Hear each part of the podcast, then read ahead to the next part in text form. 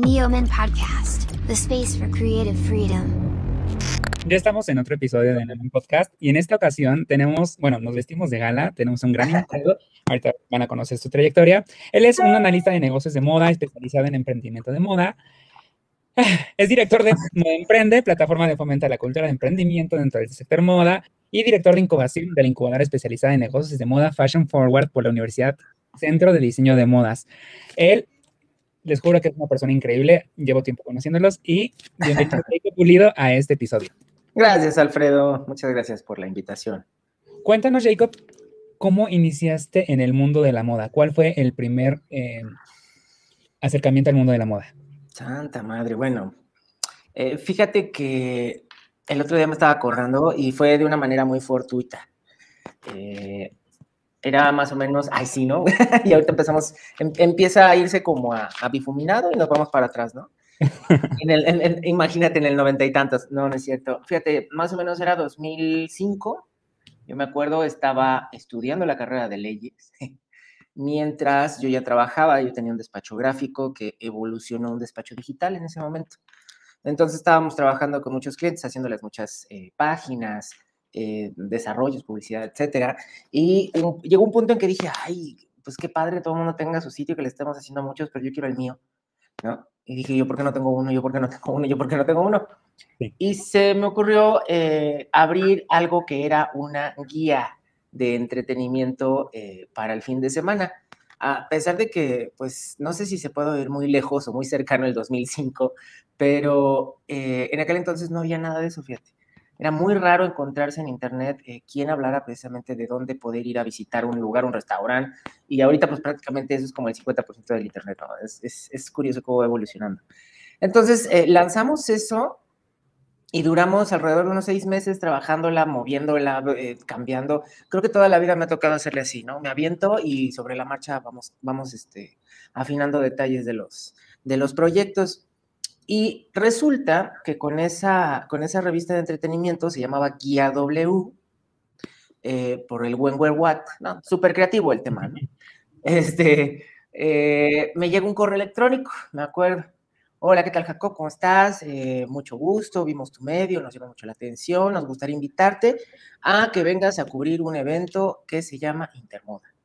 Yo, ándale, no sé qué es eso, no tengo ni idea, teníamos algo de temas de moda, pero como lo típico con lo que empieza prácticamente cualquiera, ¿no? Con tendencias, con este, lo que viene, etcétera. Cosas, pero ahora imagínate, repito, 2005, ¿no? O sea, todavía era más primitivo, más silvestre el asunto. Entonces, eh, pues fui y me tocó justamente con eh, vacaciones de la universidad, entonces tuve la oportunidad de andar esa vez durante todos los días de Intermoda, ¿no? Literal, llegaba cuando abrían y me iba cuando salía. Eh, digo, y me iba cuando cerraban, ¿no? Todo, todo, todo, todo, me aventé todo como prensa y eh, dije, está interesante, no me gustaba la parte del flash, no me gustaba la parte del show, me gustaba mucho la parte del negocio, fíjate. o sea, veía cómo eh, había marcas que pues estaban pequeñas, pero estaban generando mucho. Eh, me acuerdo que ese Intermoda estaba atascado, pero atascado de gente. O sea, realmente yo creo que es, podríamos decirle que es de su época dorada, casi, casi, ¿no? Sí. De verdad estaba muy, muy, muy, muy impactante. Eh, y pues me quedé toda la semana, empecé a conocer y dije, ah, pues esto me llama más la atención, vamos integrándole, cada vez fuimos metiéndole más y más contenidos de moda. Eh, empecé a entrevistar a gente de, de, diferentes áreas de la industria. Yo creo que al principio fue como para ir conociendo más, ir viendo como para qué línea podíamos ir encaminando todos los contenidos. Pero ya después le, le empecé a encontrar como un punto interesante a la parte del diseño en aquel entonces se le decía diseño independiente.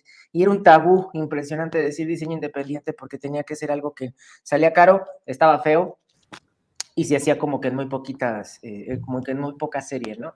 Pero sin perder el factor feo. O sea, era, era, era como algo muy inherente de la frase este, independiente. Entonces, precisamente así fue como inicié. Eh, mi primera, primerísima entrevista, ay, sí, bien curioso, se la, se la hice a, ¿cómo se llama este diseñador? es un diseñador español precisamente que fue a, Intermod en aquel entonces, no tenía ni idea qué preguntarle, no sabía ni qué este, decirle, ya sabes, ¿no? Lo que a veces pasa al principio que uno va este, empezando. Pero ¿sabes qué fue lo que me llamó muchísimo la atención de este medio? Que cuando eh, terminó esa edición de Intermoda, pues obviamente nosotros publicamos un montón de información de esa, de esa vez. Sí. La única, tú buscabas, me tengo que acordar en algún momento del nombre de ese diseñador, tú buscabas información de ese diseñador español que acababa de presentar en el Fashion Week de Barcelona y no sé qué tantas cosas, por eso se lo trajeron a Intermoda. Y la única nota que aparecía de él era la que nosotros habíamos publicado en Internet, en Google. O sea, imagínate nada más que tan verde y que tan silvestre estaba el camino.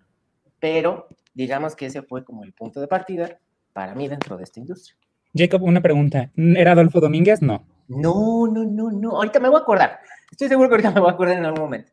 Eh, pero, no, hay, no hay pierde. O sea, es el único, el único español que me ha tocado entrevistar, aparte de, de Arturo Elena, pero ya, ya, calcúlale, 2000. E, esa entrevista fue en el 2006. Entonces, pues sí, ya. Pero ahorita me acuerdo, no te acuerdas. Justamente eres una persona que se apasiona mucho por el trabajo, créanme, las personas que nos están escuchando. Eh, Jacob es, o sea, ahorita les, les, voy a contar un poco acerca de su trayectoria, porque les leí la introducción, o sea, les juro que, les, que, que hace falta mucho. Por ejemplo, con eso, con eso. catedrático especializado en temas como mercadotecnia en la moda, estrategias comerciales para marcas de moda, así como desarrollo de marca e introducción al negocio de la moda. Además, desde el 2019 forma parte de Fashion Group International México, una de las asociaciones especializadas más importantes de la industria en México. Y justamente, por eso les digo, nos vestimos de gala. Y justamente, Jacob, quiero llegar al tema de Moda Emprende, que eres el director general y es la única plataforma de integra es la única plataforma integral de capacitación y desarrollo especializada en negocios de moda con un congreso que se realiza en la ciudad de Guadalajara, Jalisco. Se realizaba así en esta ocasión, pues no se pudo realizar, pero este crea el concepto de campus digital, el cual durante la cuarentena por el coronavirus ha estado brindando ciertas capacitaciones online de manera gratuita, eso es importante decirlo, gratuita, a emprendedores y diseñadores. ¿Cómo nace Moda Emprende, Jacob? Ay, de la manera más fortuita, aunque parezca que estoy repitiendo el tema, te lo juro. Mira, yo antes de, antes de tener el despacho digital, nada más como un pequeño paréntesis, yo trabajé cinco años en una organizadora de eventos. Terminando de trabajar en esa organizadora de eventos, juré y perjuré que en la vida volví a meterme en algo que tuviera que ver con organización de eventos porque es muy desgastante. Sí. Es exageradamente desgastante organizar un evento. O sea, eh, ahorita que veo, por ejemplo, a los chicos de Preta México, la verdad, mis respetos, porque no es fácil eh, coordinar todo eso. Eh, pero haz de cuenta que eso pasó en un marzo del 2017, si mal no recuerdo, que estaba eh, platicando con una conocida que en ese momento me dijo, pues hay que ver qué hacemos en conjunto. Y yo, pues, toda la vida siempre he dicho que sí, ¿no? Eh, es, es, algo que le, le, aprendí a alguien que, que admiro mucho, que dices, tú aviéntate, tú di que sí, no, pas, no pasa de que después ya entiendas y conozcas que para dónde no vas, ¿no? Sí. Y yo dije, va, pues sí, y vamos viendo qué se puede hacer. Y sobre eso, pues, me dice, hay que hacer un evento, y yo, yo, está bien. Me dice, eh, ¿de qué lo hacemos? Le digo, no, pues, ¿de qué se te ocurre? no, no sé, pero tú tienes la experiencia, tú sabes de esto, ¿qué crees que pueda ser un área de oportunidad? Le digo, no, un área de oportunidad impresionante es el emprendimiento. Digo, definitivamente tendría que ser algo enfocado a brindarles más, más herramientas a todos los muchachos, a todos los...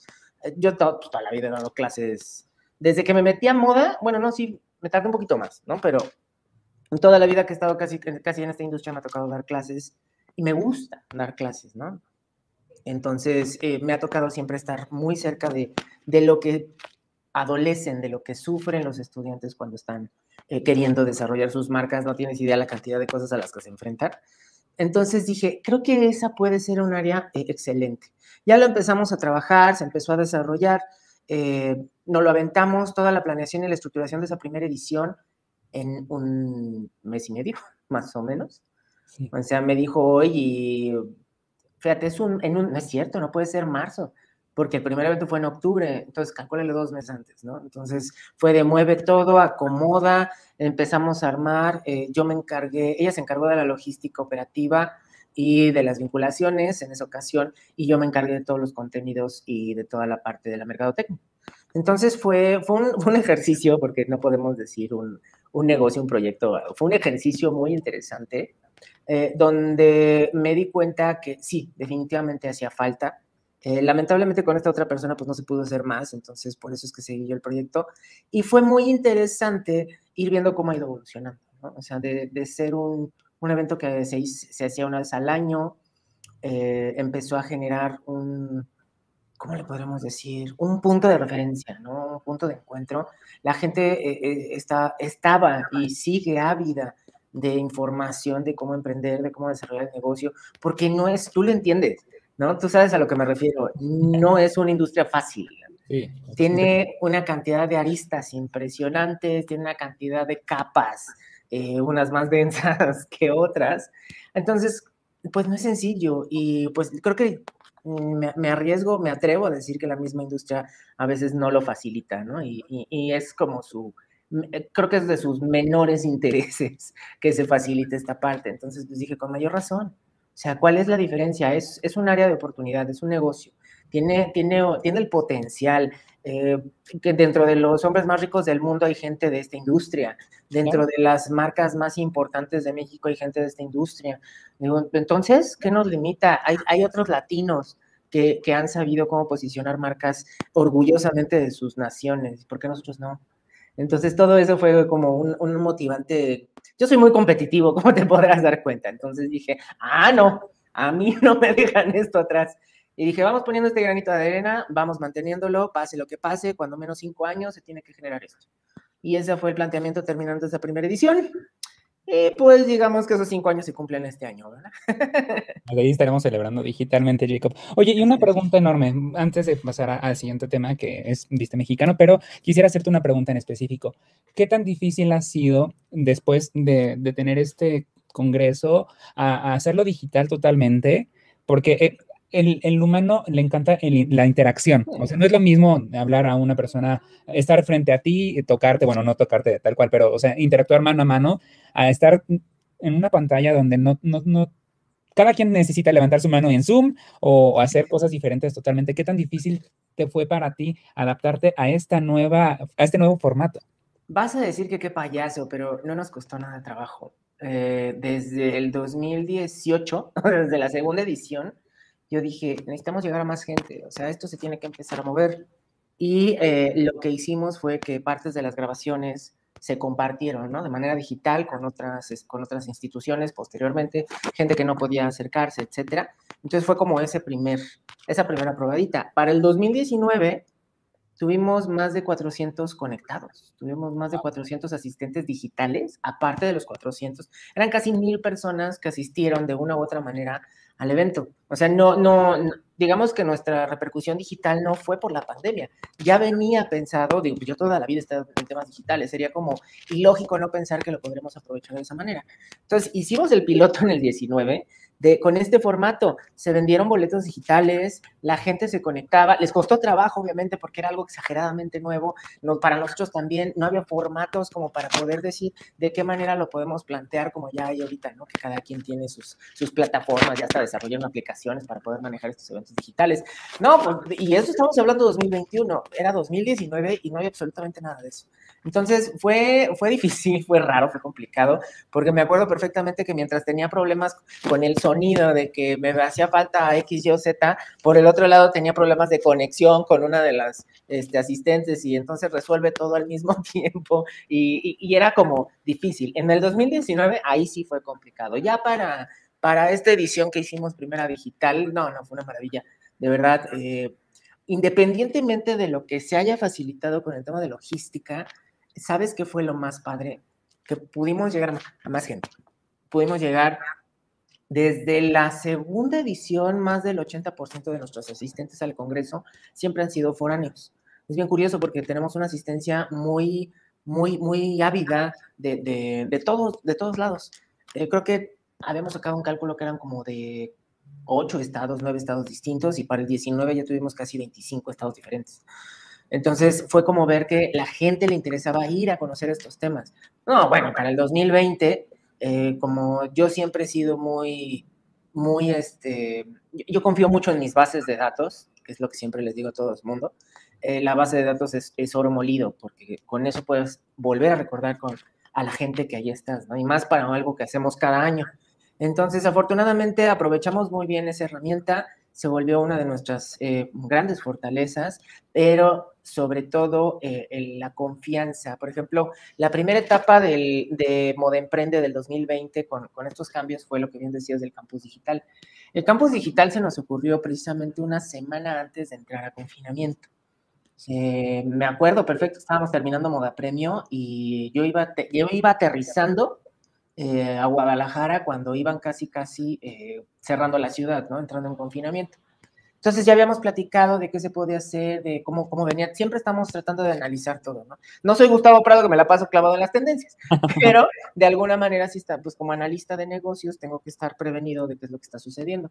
Entonces fue uno de los panoramas que habíamos analizado y em, habíamos pensado en hacer algo así. De hecho, ya estaba en puerta, te lo digo con toda la confianza del mundo, estaba en puerta una plataforma de capacitación tipo doméstica para poder hacer precisamente estas capacitaciones en línea.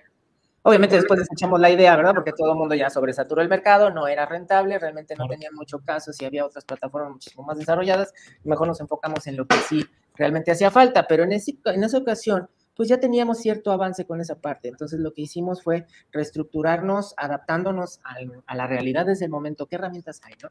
StreamYard, este, todas las, todas las eh, bueno, IGTV, en el caso de Instagram, StreamYard nos funcionó súper bien para ahorita el tema de, la conectividad este, con las diferentes plataformas. Eh, y Zoom, Zoom se volvió, pues obviamente, la, la, la, herramienta base. Y lo que, hice, lo que hice fue hacer un directorio de todos nuestros contactos de todos nuestros mentores, de todos los que han participado en algo con nosotros, y les dije, ¿qué onda?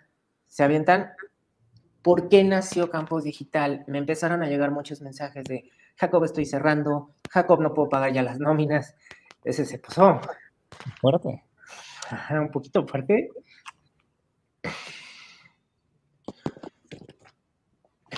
Te voy a pasar un Kleenex digital, Jacob. Ahí no, es que me acuerdo y me da sentimiento, porque era ver a muchos eh, de nuestros amigos tener que cerrar, ¿no? Claro. Entonces, no, no es tan fácil. Eh, fue, fue complicado, pero me da mucho sentimiento porque inmediatamente todo el mundo reaccionó padre. Dijo, sí, va, me aviento, voy, cómo no, con todo gusto. ¿De qué lo doy? Hay unos que me decían, no sé ni de qué voy a dar, pero ¿de qué lo doy? Tú dime. Sí. Y esto estuvo muy interesante porque al final terminamos capacitando más de mil personas durante lo que duró este, este, este pequeño programa eh, piloto que muchos nos dijeron, o sea, gracias a ustedes, no me, estaban muy, muy, muy congelados, ¿sabes? O sea, no sabían si esperarse a que pasara todo esto, que ya ves que muchos decían eso, y otros, este, pues decían, no, pues es que ya no tengo con qué, porque casi era al día. Entonces, cuando empezamos a ver que había lo de los cubrebocas, que empezamos a ver que había gente que sí se estaba moviendo, dijimos, pues vamos, vamos dándole, a ver qué, a ver qué se genera, a ver qué va pasando. Y, este, y funciona súper bien, ¿no? Eh, después ya teníamos, de hecho, se abrió la convocatoria del primer concurso el último día de, Moda Premio. Precisamente así lo habíamos calculado para hacer la presentación de, la, la convocatoria al final de Moda Premio.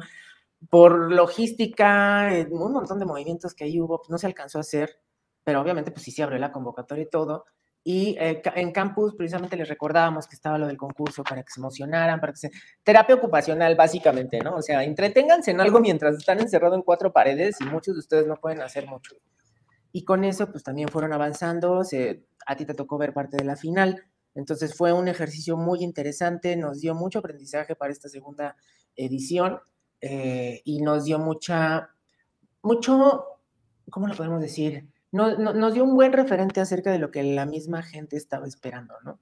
Lo que necesitaba, eh, estuvimos haciendo una encuesta casi al cierre del año para poder eh, conocer cómo estaba ahorita la situación, porque esto estuvo cambiando cada, cada mes, había modificaciones en el mercado, en los consumos, en, la economía, en la política, entonces todo esto pues, obviamente estaba afectando eh, continuamente, muy, muy, muy, muy movido, o sea, cuando llegué al, al, al punto de análisis que estábamos viendo, eh, esto fue a finales de diciembre, fíjate, del año pasado, que en realidad lo que nosotros le llamamos post-pandemia, en noviembre, diciembre del 2020, iba a llegar, pero hasta noviembre, diciembre del 2023. Entonces, pues ahí ya fue empezar a replantear muchas cosas. Entonces, realmente fue una, fue una, fue una experiencia 100% inmersiva en digital el, el 2020 para Moda Emprende, muy grata, muy buena, muy, muy padre y muy fructífera. Crecimos como un 400% más o menos de nuestro alcance.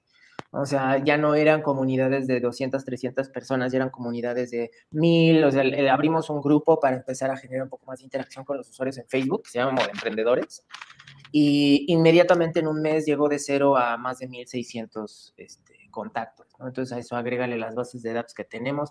En total andamos, andamos rondando como en una comunidad estimada de más de 40 mil, 45 mil personas. Increíble. que, estabas, que mencionaste una palabra, me quedé con ella, dije, no se me vaya, no se me a ir. Mencionaste la palabra facilidad.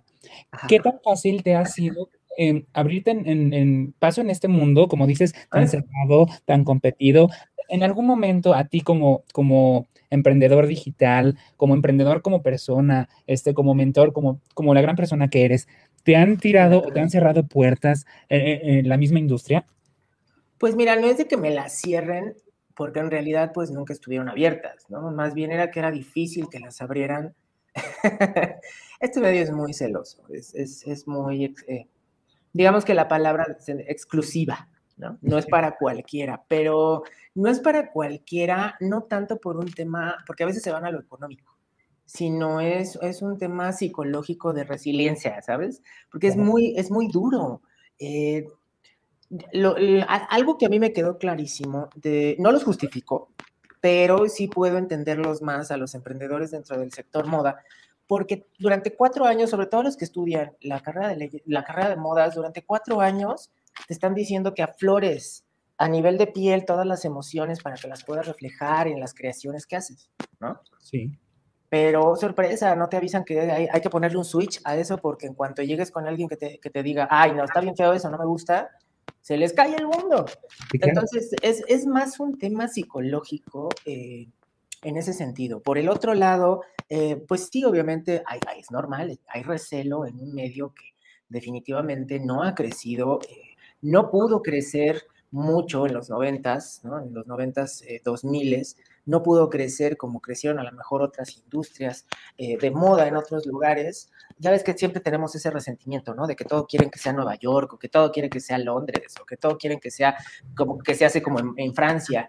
Y, y, como que ha costado mucho trabajo poder, eh, pues, apropiarnos de esta, de, de, nuestra propia, ay, es que no quiero sonar como, como, como activista artesanal, pero sí, pero es, es, como, nos afrentamos mucho de nuestras raíces, ¿no? De nuestro origen mucho tiempo, y eso obviamente pues ha ocasionado este autorresentimiento por nuestra propia cultura.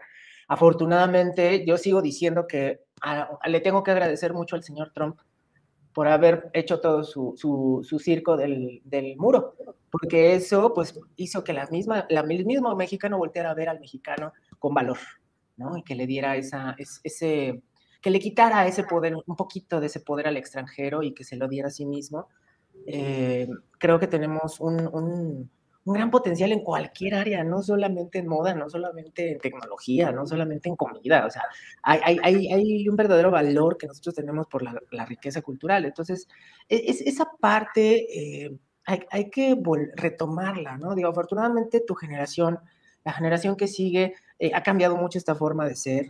Eh, yo hubiera querido que en mi época, cuando iba empezando, hubiera este tipo de cosas, hubiera gente con la que te comparto y que me dicen, claro que sí, con todo gusto yo les doy, les platico a todos tus muchachos, o sea, que dispuestos a compartir conocimiento porque sabemos que no nos fue fácil a nosotros lograrlo, pero no, no, no me quedo con ese resentimiento, porque aparte yo encontré mi propio lugar, ¿sabes?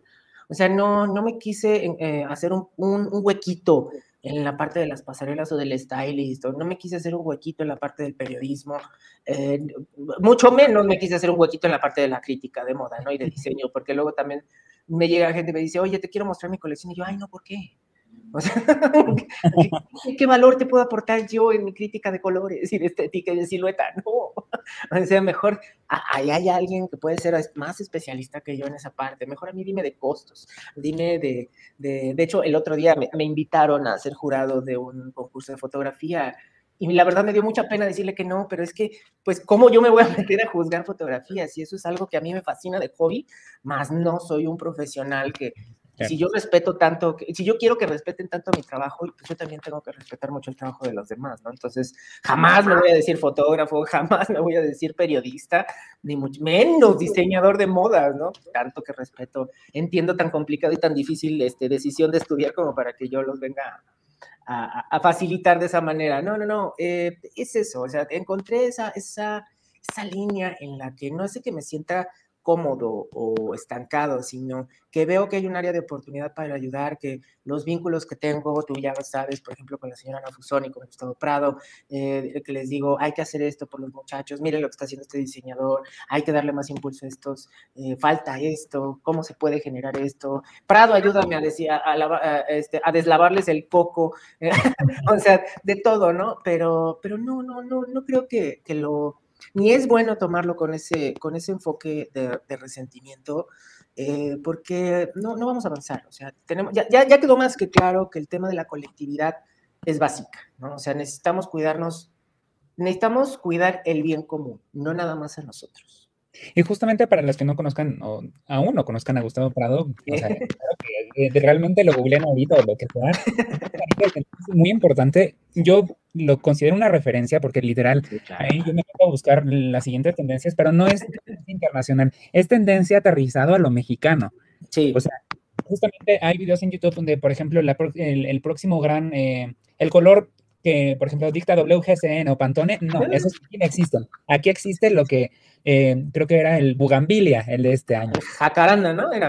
Exacto. Entonces, eh, Finalmente, eh, Gustavo es una gran persona, esperamos tenerlo pronto, pero recordando un poco ahorita lo que dijiste de la señora Ana Fusoni, de la gran Ana Fusoni, también la considero una persona bastante importante en la industria, formaste parte del movimiento y sigues formando, claro, del movimiento Viste Mexicano, creando justamente, ahorita que dijiste lo de Trump, creando conciencia durante la contingencia para dar visibilidad a la industria, porque sí, está muy padre ver los desfiles internacionales, de marcas internacionales, pero finalmente pues si no consumes local, ¿qué onda? O sea, sí, también hay que consumir internacional, darnos nuestros gustos, pero pues el sector económico que más importa somos nosotros, ¿no? Entonces, ¿cómo fue, Jacob, que, generaste ese lazo con la gran Ana Fusoni? O sea, es, es muy es imponente la señora Ana Fusoni, ¿eh? Sí, por supuesto, o sea, digo, te puedo platicar en cantidad de veces. O sea, haz de cuenta que ahorita es cuando empieza el montaje de todas las veces que me ha gritado.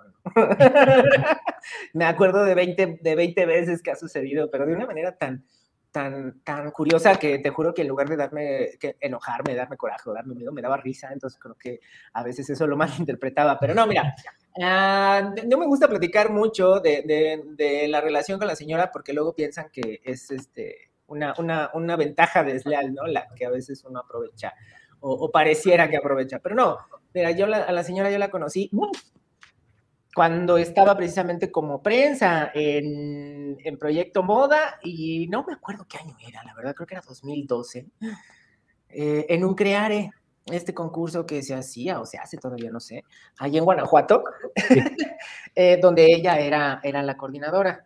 Eh, duró varios años, creo. Y me acuerdo que a mí me, me, llevó un RP que era uno de sus más cercanos RPs.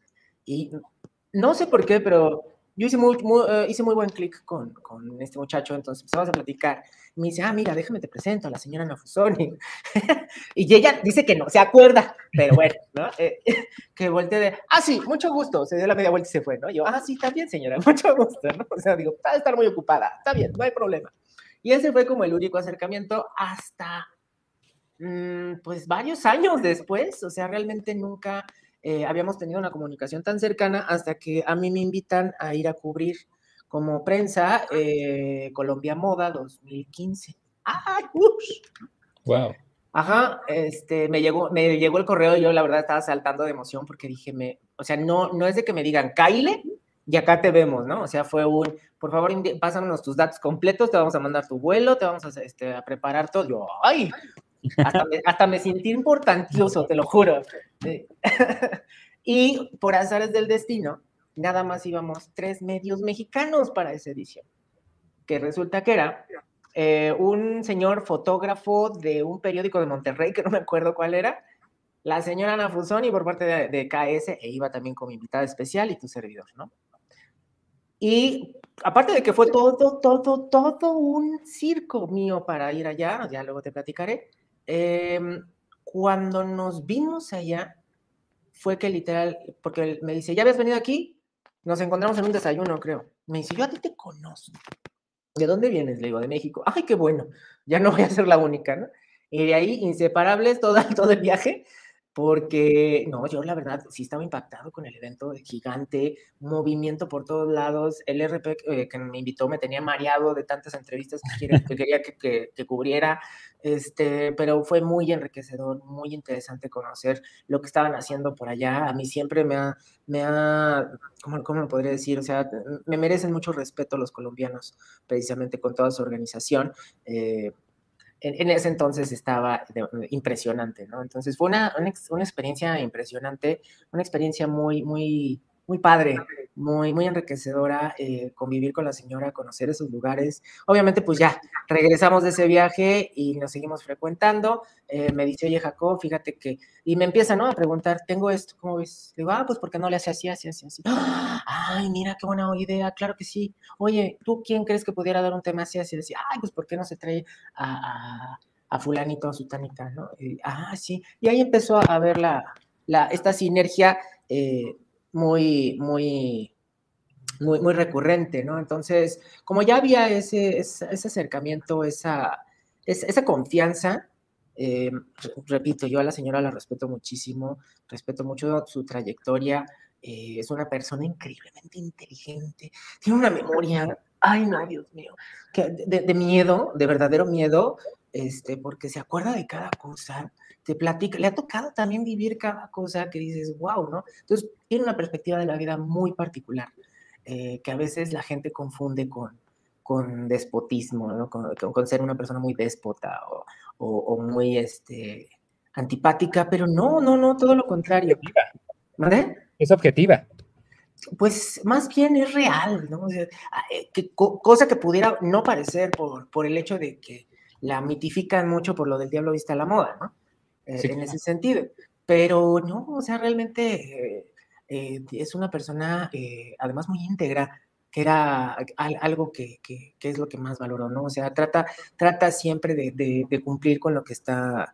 Ya ha aprendido mucho en el camino, por eso, por eso ahorita ya, ya, ya, ya tiene otra perspectiva de vida. Entonces, por eso, por eso dije, ah, siempre le ha gustado ayudar. Tú bien sabes que toda la vida está haciendo cosas para proyectos de estudiantes, de, diseñadores, etcétera. Entonces le dije, oiga señora, ¿y qué le parece si hacemos esto? Me dice, oye, me late, sí, hace falta darle más visibilidad. Eh, justo cuando estábamos precisamente escuchando de todos los que iban cerrando, de todos los que iban, eh, ay, es que se sentía bien feo escuchar hacia talleres desastres de 30, 40 años que ya no iban a volver a abrir, a, fábricas de maquila que ya habían despedido a no sé cuántos cientos de personas y dices, ay, güey, ¿no? Entonces sí, sí, sí, cala muy fuerte. Eh, entonces dije, pues mire, hay, otra vez, estrategias, hay que aprovechar los recursos de, y ver de qué manera se puede ayudar, aunque sea, digo, nosotros pues no podemos fondear ni nada, ni mucho menos, pero sí podemos darle esa visibilidad de necesidad que tenía y creo que ayudó a generar este, varias, varios movimientos más, porque yo ya después, de, ya después vi varios hashtags que si compras en México, que si lo nacional es bueno y que si no sé qué tanto, ¿no? Entonces, eso estuvo padre, porque quiere decir que dio el pie a, a generar esta intención de, ayudar. Eh, me acuerdo que, por ejemplo, Benito Santos inmediatamente confirmó, o sea, ni se la pensó. Este, ¿quién más también? La, esta señora Blanca Salinas también de lo de Fashion Days. O sea, gente de diferentes lugares, gente de diferentes estirpes, fue, que se juntaran en eso estuvo padre. Ya después la evolución que le dimos al proyecto, pues fue un experimento, fue un piloto de un marketplace donde hubiera un espacio para los mismos diseñadores que tuvieran la oportunidad de vender sus cosas. Afortunadamente pasó algo muy similar a lo que te platiqué con lo de la plataforma de Moda Emprender en el 20, que empezaron a haber más plataformas que empezaron a apoyar y empezaron a generar las mismos bazares y todo eso. Entonces dije lo mismo, ¿no? O sea, vamos a replantear el concepto. El concepto eh, cerró el mes pasado, precisamente, y lo estamos replanteando para ver qué más podemos seguir haciendo por los, por los diseñadores, por ya no tanto por el diseñador, ahora por las marcas de moda mexicana. O sea, esos que realmente quieren llegar a ser una verdadera marca, o sea, un verdadero negocio. Oye, Jacob, y ahorita mm, me encanta a mí entrelazar lo que dices con lo que te quiero preguntar. Por ejemplo, el crear una marca.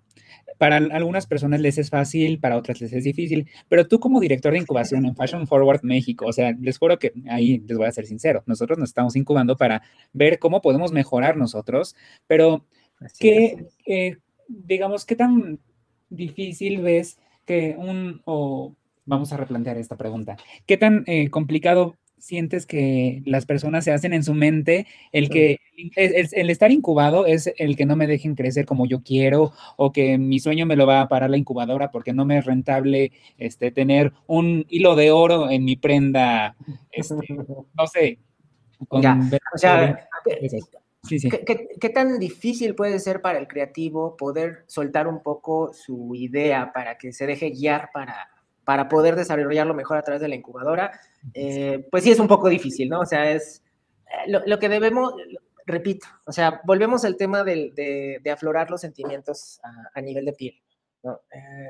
Eh, seguimos con eso. Entonces, hasta que no les toca darse varios trancazos, son los primeros, los, los, que ya llevan varias, este, varias bateas de babas en, sus proyectos son los primeros que se, integran a la incubadora, ¿no? O sea, los que ya ven que sí es necesario. No es porque, eh, no, es porque no puedan solos, lo van a poder hacer, estoy segurísimo, pero no se van a tardar 10 años con la incubadora, que ese es el punto, ¿no? O sea, eh, si el tiempo promedio de incubación de un proyecto, perdón, el tiempo promedio de consolidación normal, tradicional, empírica de un proyecto es de 5 años, con la incubadora es de 2.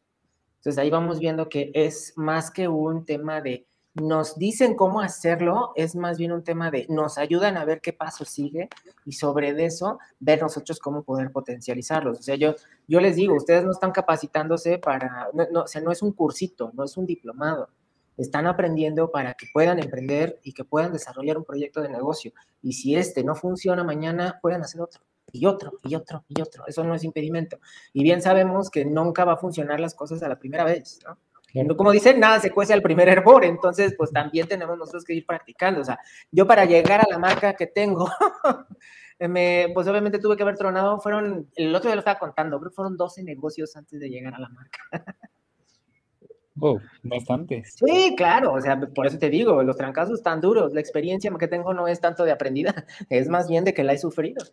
Quiero cerrar ahorita con tus marcas, pero quiero preguntarte algo. ¿Qué rubro pueden integrarse en, la incubadora? Por ejemplo, un fotógrafo como Paco Chacín, luego, se, puede, se puede integrar. Pero, por ejemplo, ¿qué rubros que a lo mejor la gente piensa, ay, qué complicado, eh, estaré en la incubadora, podré entrar en la incubadora? ¿Tú les puedes explicar ahorita a, las personas que nos están viendo y escuchando qué rubros entran, qué rubros no? Porque obviamente va a haber rubros que dices, manito, tú no. Mira, en, ese tenor eh, eh, hay que considerar primero dos puntos, porque siempre, eh, esto que me preguntas, tú me lo preguntas muy seguido y siempre lleva, conlleva varias cosas. Primero, quien quiera, la incubadora está disponible para quien quiera desarrollar un proyecto de moda. No tiene que ser forzosamente este, licenciado en diseño de modas, no tiene que ser estudiante de diseño de modas, puede ser estudiante de cualquier carrera, puede ser profesionista de cualquier, de cualquier eh, sector, siempre y cuando la idea que tengan se vincule directamente con la industria de moda. Y ahí vamos precisamente a esto. ¿A qué nosotros podemos considerar que encaja dentro de industria de moda? Está muy sencillo. Ropa, calzado, accesorios, accesorios entendiéndolos como calcetines, corbatas, sombreros, eh, pulseras, joyería, bisutería.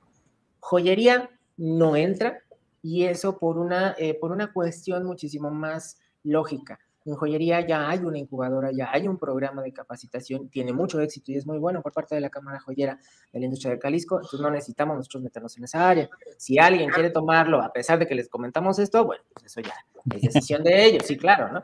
Eh, y, aparte, eh, otro de, de, la, de los rubros, servicios.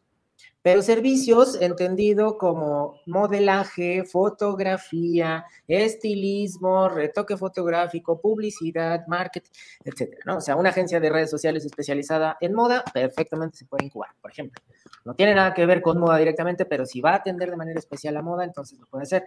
Ya tuvimos incluso una productora, productora audiovisual incubada para eh, desarrollar proyectos de moda y fashion films.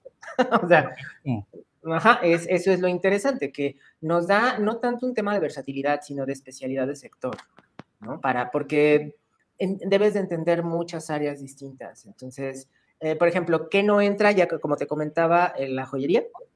Y otro rubro que no entra es tecnología. Ya estoy hasta el copete de recibir registros, de aplicaciones, de asesor de imagen para decirte cómo te tienes que vestir con marcas mexicanas. Ay, no, o sea, me parece que los, que los este, replican como en Sara, ¿no? de alguna manera. Eh, se copian el concepto por todos lados. ¿Lo que es eso? Y estas marcas greenwash huecas que alegan que la sustentabilidad es su valor diferenciador, de verdad como ya me tienen hasta el copete, porque no ofrecen absolutamente nada. Quítales lo sustentable y son unos sacos de papa café. Entonces, e, eso, en, ese enfoque es el, los proyectos y los giros que, se, que permite la incubadora.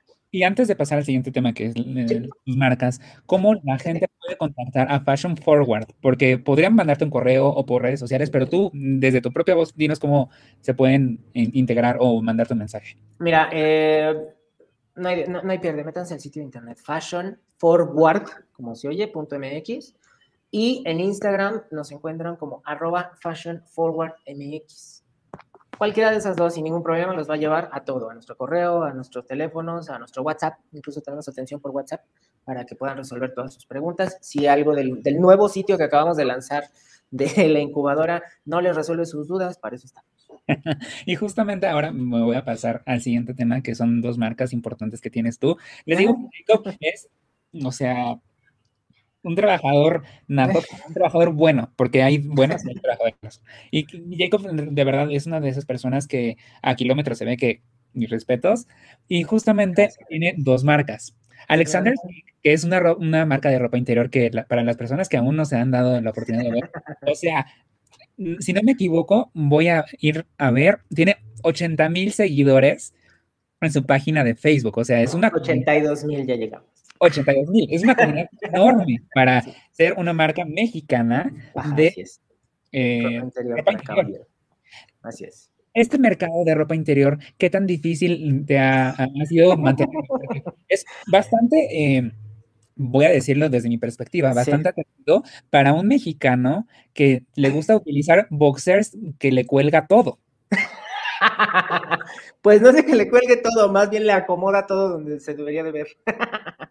¿Qué tan difícil ha sido, Jacob, mm, digamos, eh, eh, a llegar a este mercado? Porque es un... ese gira.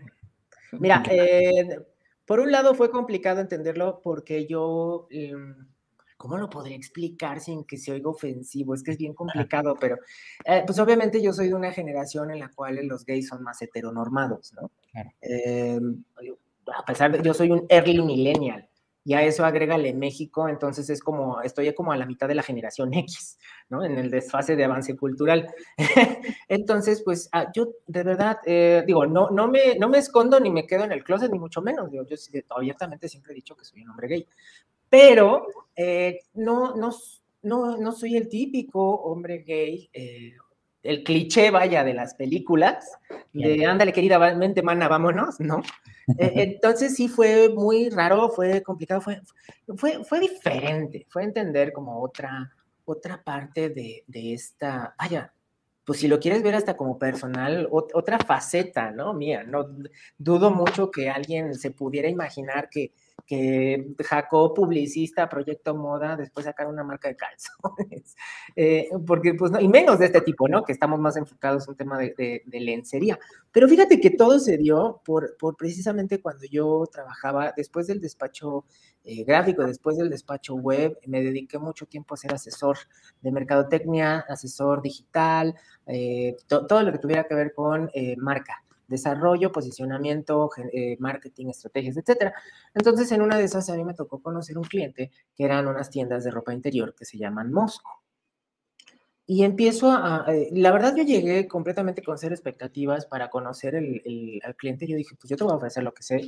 Conozco muy bien el mercado LGBT, que eso es algo nadie, que nadie me lo cree cuando me ve, pero lo, lo, entiendo y lo, conozco muy bien psicológicamente porque yo trabajé varios años en, una, en un sitio de, pues, ¿qué sería? En un portal de, de eventos y de... Era, una, era un sitio que se llamaba gaygdl.com que en su época, a ti ya no te tocó ni de chiste, pero que en su época, eh, a pesar de que era para anunciar a todos los lugares gays de Guadalajara, eh, teníamos más del 60% de las visitas, que eran alrededor de 20 mil visitas diarias, wow.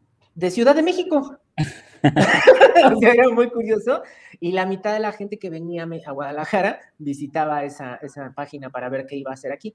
Entonces a mí me tocó conocer todo, todo, todo este medio, pero desde la parte del negocio, no de la parte del desmadre. Fue lo más curioso.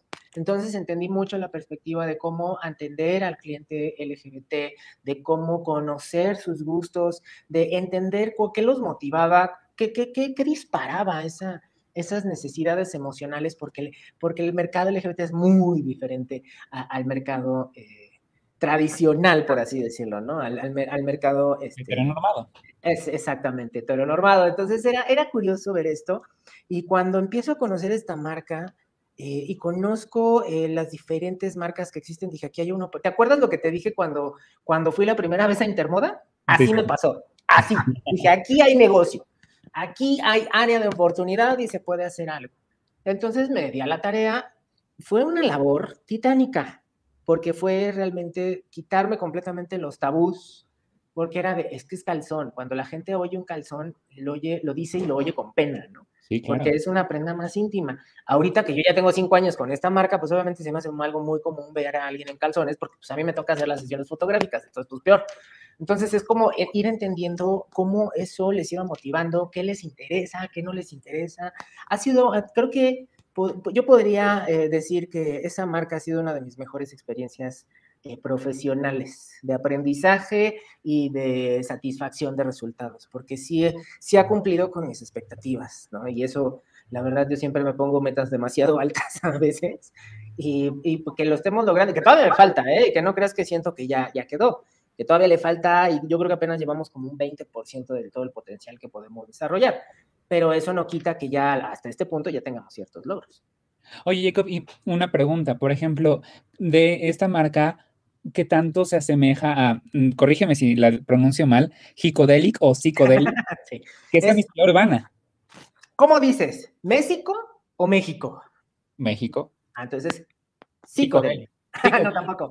Me equivoqué, no es cierto. Es psico como eh, del chi, ¿no? De México. De Mexica. Es psicodélico, el mexica, ¿no?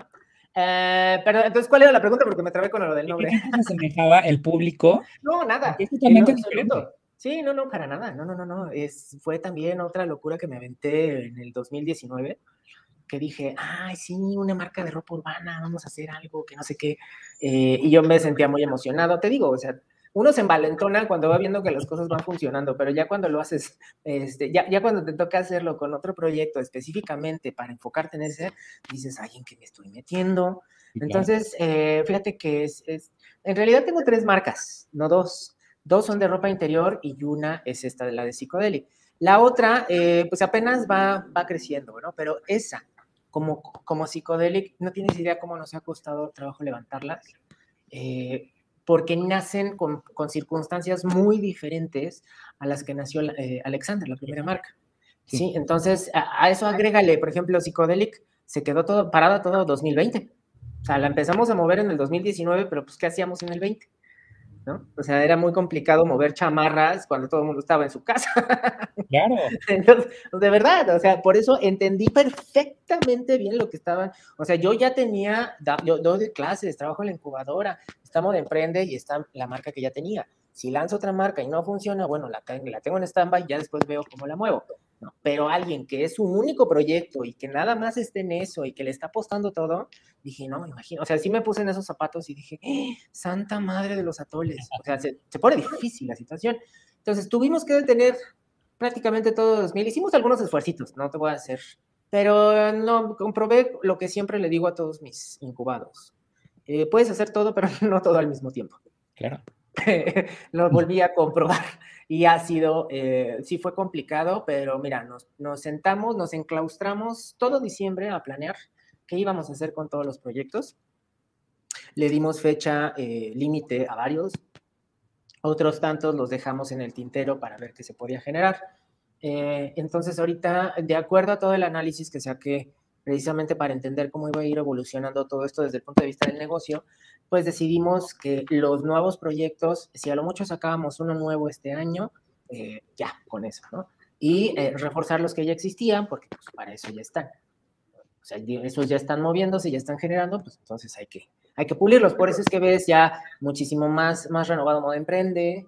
Eh, por eso ves que ahorita pues, ya estamos haciendo más cosas con Fashion Forward. O sea, ya todo trae una planeación estratégica muchísimo más enfocada a, a, a darle esa, a, darle esa solidez, ¿no? O sea, no podemos nosotros decirle a los estudiantes, a los, a los incubados, a nuestros queridísimos forwarders, que, este, que pues aviéntense y hagan todo, pero planeen si nosotros no lo hacemos, ¿no? sería muy, muy, muy, muy poco incongruente de nuestra parte. Además que también aproveché el 2020, te soy sincero, para clavarme un poquito más en la parte de la estudiada. Mientras uno se ponían a hacer pues, este, sentadillas, pues yo me metí a estudiar diplomados. ¿Por qué no, verdad? Entonces, me... o sea, no, no, quise decir todos los diplomados porque... no, mira, el único que sí ahorita me da muchísimo orgullo, que lo, la verdad lo, lo, presumo con todo lo que puedo, es esta certificación que acabamos de obtener por parte de la Universidad de Salamanca como eh, especialistas en incubación, aceleración y, y desarrollo de centros de emprendimiento. Es una certificación que, pues hasta donde tengo entendido, somos la única incubadora eh, de México que la tiene. Justamente por eso me, me, urgía tener a Jacob aquí. Escucharan, o sea, que, que una persona literal sola se pone sus propios límites, porque Jacob tiene 41 mil proyectos, pero puede con ellos, siempre y cuando, justamente Jacob, les voy a decir una, una, una cosa íntima, la noten en una libreta de. sí, eso es lo más importante. En esta industria y sobre todo tan competida. Y justamente quiero terminar, Jacob, con algo mm, de que estabas, que retomaste en una, en la última plática que tuviste con Gustavo Prado, en, en los en los precios, si se dan cuenta de, de, las dos marcas, no están caros. No. O sea, se adaptan al, al, mercado mexicano y al bolsillo mexicano. O, o, sí, yo sé que importa más comer, pero también por qué no darnos ese gusto de vestirnos eh, sexys para las personas que se quieran vestir o, o que se den la oportunidad de... Para las personas que se quieran desvestir también. Sí, claro, porque hay suspensorios. O sea, de verdad, dense una, una vuelta por, por, las marcas. En, en la descripción les vamos a dejar los links, pero de verdad, o sea, tener a Jacob ha sido lo, lo, más gratificante de este mes. Gracias, qué amable. Eh, porque justamente hemos estado grabando los siguientes episodios, los anteriores, pero Jacob, una sí, pregunta claro. última. ¿Qué viene para Jacob este 2021? Porque mm, ah, bueno. es totalmente... Es como estar en, en, en, un túnel a oscuras y estar con palos de ciego. ¿eh? Para algunos, para otros tienen una linterna fija hacia el frente. ¿Qué, qué viene para Jacob? Pues mira, eh, yo ni, ni, estoy tan a, ni estoy tan a ciegas, pero tampoco no tengo linterna. Digamos que encuentro una ramita y le prendo fuego y ya con eso más o menos me alumbro. ¿no? O sea, realmente seguimos trabajando, eh, pues es parte de que sigue. Personalmente hablando, eh, creo que necesito ya unas vacaciones, pero ya nada más que baje un poquito todo este tema de la pandemia. No, mira, eh, ¿qué te puedo decir? Yo sigo estudiando también, me sigo preparando, ya después te platicaré este, otra, otra cosa en la que estoy, sí, sí, sí, ya nada más que, que, que, que se cierre el punto. Y um, en 2021, no, enfocarnos, nos vamos a enfocar principalmente a, a Modo Emprende, a las marcas.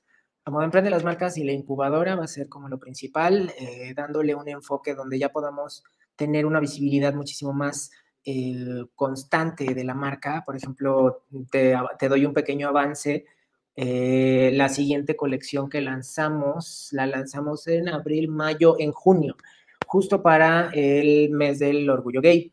Sí. Precisamente eh, porque lo queremos tomar como un punto de referencia en la marca de, de, precisamente de orgullo, ¿no? De, vamos a sacar una colección especial inspirada en el Pride, todo el, ya sabes, el tema de los colores del Pride, todo el mundo nos encanta, eh, pero con un enfoque muchísimo más con un mensaje, ¿sabes? O sea, empezar a dar esos pasos donde las marcas ya eh, puedan ayudar a, concientizar un poquito más a, nuestra, a nuestro mercado, a las masas, a los clientes, a la gente. Eh, quiero enfocarme un poquito más a, esa parte, a que sea un poco más reconocida la marca. digo, eh, me interesa muchísimo que más gente pueda saber lo que... Mira, hay mucha gente que, nos, que les encanta esta cuestión de la ropa interior, ¿no? Y hay una cantidad exagerada de marcas extranjeras que dominan el mercado. Entonces digo, yo quiero darle empleo a la gente, yo quiero que más gente pueda vivir dignamente, por lo tanto tengo que vender más. ¿no? Entonces necesitamos precisamente llegar a más gente y ese es el, ese es el enfoque. Eh, de ahí en fuera, eh, generar más comunidad con Moda Emprende. Seguimos trabajando, está el concurso. Eh, se cierra la, la, convocatoria el 8 de agosto, entonces prácticamente todo el año trabajamos en el concurso este año, eh, con un enfoque un poco más acercado a concientizar de que hagan negocios bien hechos. Claro. ¿no? O sea, ese, ese es como el punto. Y Fashion Forward, o sea, vamos muy bien. Afortunadamente la selección de, de de participantes en cada grupo de incubación es muy buena. Tenemos gente que tiene mucha, mucho ímpetu, mucha actitud. Eh, o sea, no te imaginas, ahorita estamos en el, el grupo, tú, tú, acabas de empezar en este grupo, el grupo anterior que le quedan todavía la mitad de la incubación, ya, está, ya hay algunos que ya están produciendo, ya están colocando un punto de venta. Entonces eso la verdad me, me, me da mucha, este, mucha emoción porque entonces vamos a ver nuevos proyectos, eh, pues con lo de Preta México, ¿no? Con lo de Colectivo Fashion Forward, que ya podemos ver algunas marcas más maduras egresadas de la incubación. Eh, o sea, digamos que va a estar entretenido, pero ahora sí, eh, mi enfoque principal es divertirme. O sea, disfrutar lo que estamos haciendo, disfrutar trabajando en las marcas, disfrutar haciendo lo que hacemos en Moda Emprende y disfrutar ayudando a los muchachos con la incubación. Eso es principalmente mi objetivo este año. La verdad, este, quiero, quiero, quiero disfrutar esa parte. No, o sea, yo estoy como con las lágrimas así. Ah, no, ¿por qué? Porque mira, justamente en las palabras que dices, Jacob, eh, o sea, cuando yo estaba buscando una palabra, creo que son sueños. Tú ayudas a que los sueños realmente se cumplan, no los destruyes, los construyes con el, el, el ¿cómo se llama? En la persona que entra en incubación o la empresa que entra en incubación, les das forma no los destruyes. Es, es, que eso es lo que quiero que entiendan las personas, que de verdad, Jacob sí en algunas ocasiones es duro, no, no les voy a decir que no, es durísimo, pero es objetivo. Y justamente por eso yo, yo personalmente como director de la revista, como director de la plataforma, estoy, me, me doy mis topes, por, pero acepto lo que Jacob me, me, me, da en comentarios, porque es real. O sea, estábamos yendo hacia un, hacia un mercado que no, hacia, o sea, cada, cada semana agendo mi, mi, mi, asesoría con él porque queremos que esto sea eh, eternamente increíble, pero dense la oportunidad de estar por las redes sociales de Modern Training, Fashion Forward, de Alexanders, de todas las marcas que dijimos en el... dense la oportunidad de seguirlos. De verdad, estamos muy contentos, Jacob, y nos vestimos de gala en esta ocasión contigo. Muchas gracias por la, la, la pasión con la que hablas, por la pasión con la que sientes, gracias. pero sobre todo el, la forma en que, nos, en que abordaste todos estos temas, llegamos a conocer, hice llorar a Jake, bueno, no, él, él lloró, pero porque él ama al, al, al, mundo de la moda. Pocas personas la aman como él. Entonces. Mm, perdón, no, ahí sí te tengo que interrumpir y te tengo que corregir. Yo no amo el mundo de la moda. Yo amo a la gente que quiere emprender y que quiere superarse. O sea, ese es como el principal. E, eso es lo que realmente a mí me motiva mucho, o sea, ver que la gente quiere hacer bien las cosas, que la gente quiere superarse, que quiere ayudar, o sea, que no, no, no nada más porque se quieran volver ricos, sino porque quieren eh, aportar algo que pueda, que quieren hacer algo como lo que yo quiero hacer, que quieren aportar algo que pueda trascender más allá de cuando no estemos, vaya, ¿no? Muchas, muchas gracias, Jacob. Te voy a aventar ahorita flores en digital. No, no, no, y esperamos que esta, este esta pequeña gran charla, porque fue una gran sí, charla, este, haya sido gratificante contigo y esperamos volverte a tener pronto aquí con Gracias. otras noticias, con incluso nuevas noticias que, que, ya iremos viendo por ahí, que nos estás comentando, pero esperamos tenerte pronto otra vez aquí, Jacob. Muchas gracias.